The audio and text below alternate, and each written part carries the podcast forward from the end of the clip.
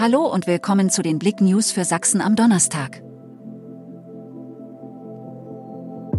Geldautomat in Plauen gesprengt, Täter auf der Flucht. Zwei Unbekannte haben in der Nacht zu Donnerstag einen Geldautomaten in Plauen gesprengt. Zum jetzigen Ermittlungszeitpunkt sei noch unklar, ob die mutmaßlichen Täter Bargeld entwenden konnten, teilte eine Polizeisprecherin am Donnerstagmorgen mit. Demnach verschafften sich die Diebe gegen 2.30 Uhr Zugang zur Bankfiliale in der Anton-Kraus-Straße und sprengten den Geldautomaten. Anschließend seien sie in einem Auto in Richtung A72 geflüchtet. Die Polizei hat die Ermittlungen aufgenommen. Westsächsische Hochschule mit Projekt zur Klimaneutralität.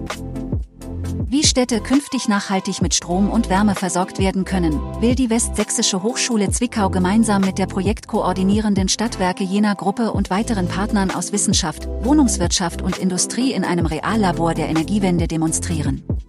Dazu fand kürzlich die Übergabe des Fördermittelbescheids vom Bundeswirtschaftsministerium für das Projekt Jenagireal an die WHZ und ihre Projektpartner statt. Oper Das schlaue Füchslein feiert am Freitag in Chemnitz Premiere.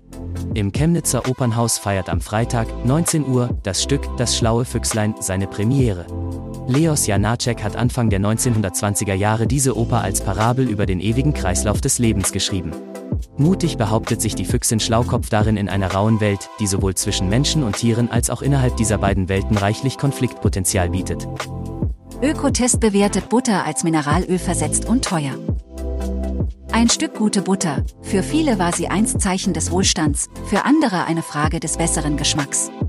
Doch für die Tester der Zeitschrift Ökotest spielt der Geschmack überraschend nur noch eine Nebenrolle. Denn in einem großen Buttertest schmieren von 20 Buttermarken gleich 17 gnadenlos mit mangelhaft oder ungenügend ab. Grund? Fast alle sind mit Mineralölrückständen belastet.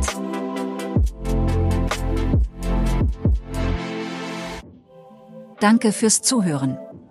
Mehr Themen auf blick.de